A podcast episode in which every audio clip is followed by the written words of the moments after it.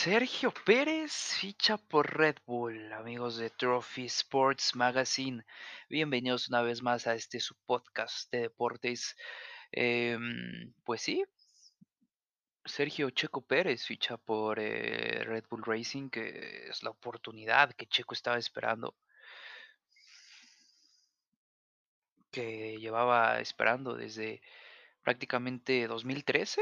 Es el mejor coche que va a tener Checo Pérez desde 2013. A priori se supone que va a ser el mejor coche que iba a tener en 2013 Checo Pérez con McLaren, sin embargo así no sucedió, McLaren no logró darle un coche correcto tanto a Jenson Button como a Sergio Pérez, no lo hizo, terminó resultando una de las peores eh, temporadas, bueno, no, pero sí una de las peores temporadas del equipo eh, anglosajón. Ahora a partir de, de 2021, Checo Pérez sí va a tener el, mejor coche de su carrera, el mejor coche de, sus 10 años de carrera deportiva en la Fórmula Uno. eh, Si bien tuvo el mejor coche ahora en 2020 con Racing Point, eh, que la verdad con Racing Point lo- los mexicanos traemos un poquito de dolor, de resentimiento por cómo Sergio Pérez fue echado, fue, eh, mm, despedido, vapuleado, vamos, desechado, eh, tirado así a media carretera por parte de Racing Point, porque estaba libre el 4 veces campeón del mundo Sebastian Vettel y, pues, se cantaron por él. ¿Y por qué no se fue entonces Lance Stroll? Pues bueno, Lance Stroll es el hijo del del dueño y pues bueno, saben, saben qué es lo que pasa ahí. Eh, pero sí, a reserva de qué es lo que pase con, con Red Bull, de qué coche le den a Checo Pérez en el 2021, Red va a ser el mejor coche de Checo Pérez en su historia de la Fórmula Uno. Hay que recalcar que eh, afortunadamente o hay una ventaja de todo este de toda esta contratación, más de las que ya hay, es que Checo Pérez va a obtener la versión, eh, B, vamos a decirlo, del Red Bull, del RB16, que el coche de 2020 que condujo Max Verstappen y Alexander Albon, que estuvo en punta, de hecho, casi la mayor parte del tiempo con Max Verstappen, porque pues Alexander Albon no, no rindió de, de- de la manera adecuada, es por eso que Sergio Pérez, Sergio Pérez llega en su lugar, eh, lo llega a sustituir, pero sí, eh, Checo Pérez va a obtener el 60%, o sea, van a construir una base. El coche 2021 va a ser construido sobre el 60% del RB16 y se va a denominar el coche 2021 RB16B, porque todas las eh, los, los problemas aerodinámicos y todos los problemas que se encontraron en el RB16A, vamos a llamarlo así, lo van a arreglar y van a pulirlo para el RB16B y wow, va a ser un, un tremendo coche. Esperemos que esté peleando allá arriba con Mercedes. Eh, me parece que va a ser, yo creo que incluso uno de los mejores coches que ha y va a construir Red Bull Racing en la era híbrida.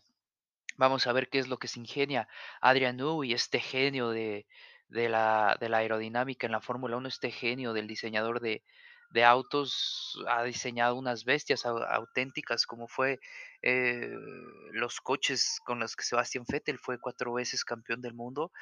Eh, esperemos que ahora pase lo mismo con Max Verstappen y Checo Pérez para 2021. Vamos a analizar más o menos qué fue lo que pasó con Checo Pérez toda esta temporada eh, viene de- después de toda la temporada, de todo este, de estos tragos amargos que hubo a lo largo de la temporada para Checo Pérez, eh, con podios perdidos, mala suerte, errores de, de, manejo por parte de Checo, algunas veces hay que recalcarlo, eh, algunas veces porque estuvo en un nivel muy superior Checo Pérez este año, Sufrió muchos tragos amargos Checo Pérez a lo largo de, de la temporada. Perdió dos podios potenciales, uno en Alemania, en Nürburgring, y otro en Imola. Eh, todo esto gracias a las estrategias, a la estrategia de, Racing Point, a la estrategia de- del equipo, que vamos, no lo vamos a llamar a que saboteó a Checo Pérez porque es imposible, porque Checo Pérez suma puntos para ellos.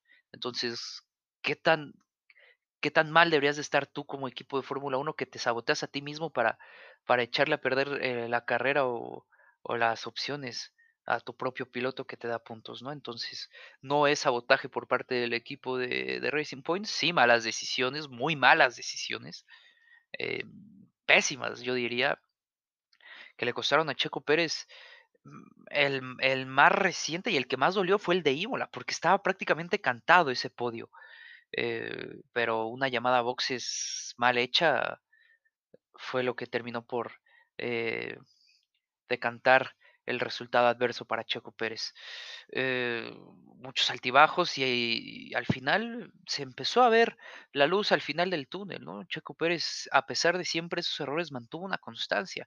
Quintos, cuartos puestos, después llegó el primer podio del año en Turquía, ya para finales de de la temporada llegó el primer año, el primer podio del año en Turquía, eh, una, un gran premio.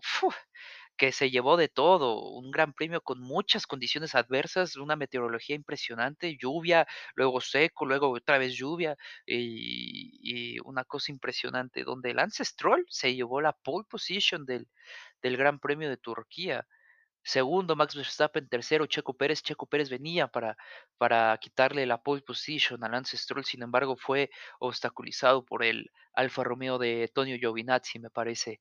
Antonio Giovinazzi sí fue quien lo obstaculizó y, y perdió esos, ese segundo, segundo y cachito, segundo y dos milésimas que lleva de ventaja sobre, sobre Lance Stroll y se quedó en tercer lugar Checo Pérez.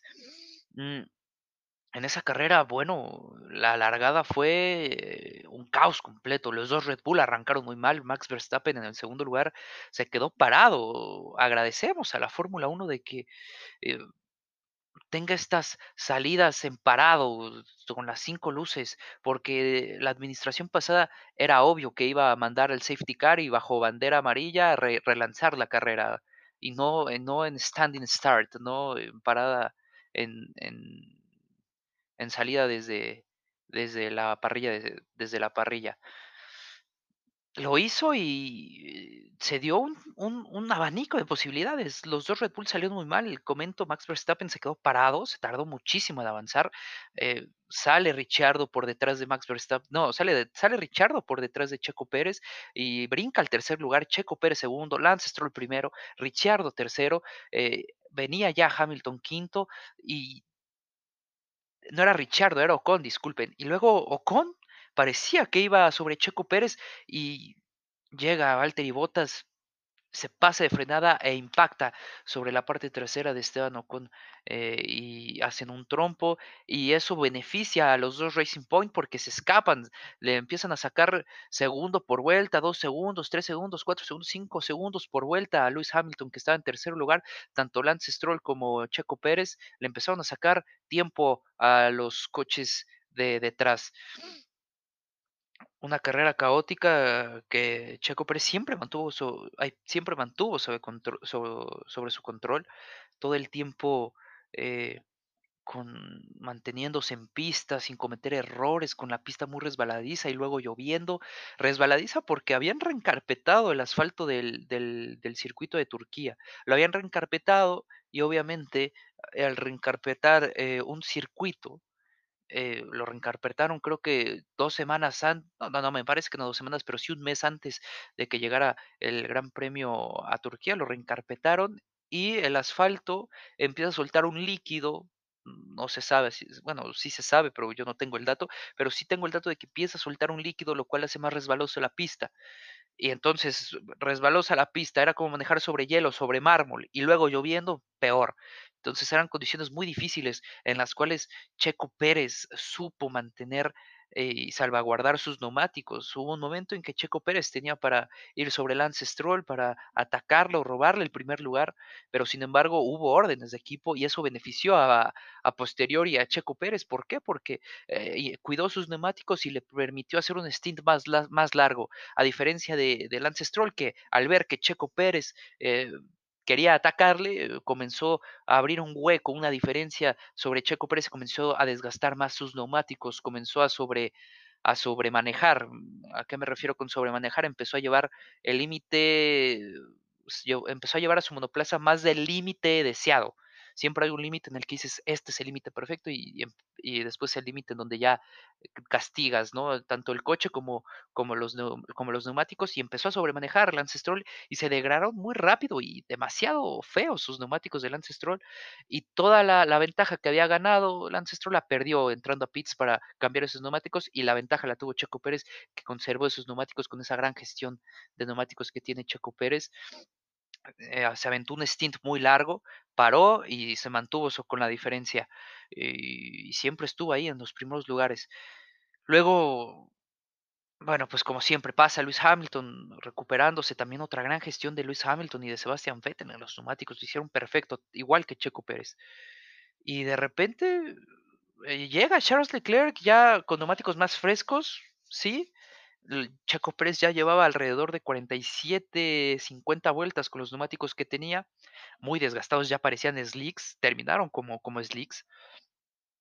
Y con, con, esa, con esos neumáticos terminó la carrera Checo Pérez. Charles Leclerc venía eh, con neumáticos más frescos desde atrás, pasó a Sebastián Vettel, quería pasar a Checo Pérez, pasó a Checo Pérez en la última vuelta de, de, de, la carrera. Luego uh, Charles Leclerc con neumáticos nuevos bloqueó y se siguió de largo en la frenada y Checo Pérez venía eh, tratando de recuperar posición sobre Charles Leclerc que aprovechó el error. Y también quien aprovechó el, el error fue Sebastián Vettel que terminó eh, en el primer y único podio de esta temporada para, para Sebastián Vettel. Después vino una malísima suerte. Checo Pérez parecía que venía para un segundo podio, para un segundo podio y consecutivo, además en el Gran Premio de Bahrein, en el, circuito normal de Shakir. Una falla en el motor, eh, me parece que fue en el MGUH, terminó por, por abandonar Checo Pérez. Eh, no obstante, se, se, se supo reponer, tuvo una redención eh, en el siguiente fin de semana en el, en el Gran Premio de Sakir, en, en, el, en el circuito, eh, en, el outside, en el circuito, ¿cómo se le llama? En el circuito alterno, en el circuito de afuera del Gran Premio de, de, de Shakir, en el circuito de Bahrein, ganó. Checo Pérez venía haciendo una gran carrera, se colocó, o sea, wow, lo de Checo Pérez en esa, esa carrera chocó. Se fue hasta el último lugar y recuperó todas las posiciones posibles para volver a quedar primero gracias a la desastrosa parada de, de, de, de Mercedes. Terminó en primer lugar Checo Pérez.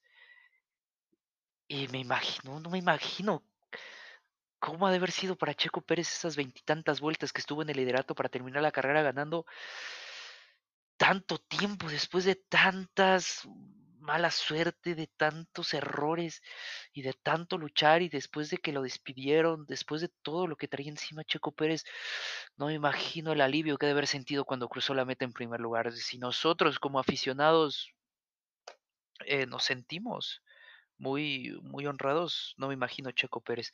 Eh, un tío mío de seguro de estar escuchando este podcast, eh, saludos Rábano, esperando que te encuentres mejor. Eh, publicó en Facebook que toda nuestra vida, lo, lo voy a hablar en, en, plural como si yo también, porque opino lo mismo que él, toda nuestra vida viendo, obviamente él más que yo, pero toda nuestra vida viendo Fórmula 1 y apoyando a Checo Pérez en estos 10 años que desde su primer podio, que llegó segundo lugar en Malasia 2012, esperábamos y soñábamos con escuchar el, el himno nacional en lo más alto del podio y y ahora que Checo nos los da, se me pone la piel de gallina solo de recordarlo.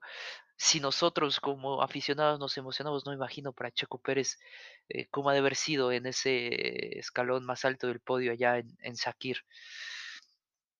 Pues nada, esperemos que Checo Pérez tenga un, gran, un gran año en 2021. Va a estar, mi predicción es que va a estar peleando el tercer lugar. Ojalá esté peleando el primer lugar, pero mi predicción es que estará peleando el tercer lugar el próximo año pues nada, eh, ya me alargué mucho en este podcast, pero de eso se trata, es un podcast. Eh, muchas gracias por escucharnos, amigos de Trophy Sports Magazine. Eh, un saludo y nos vemos en la próxima. Adiós.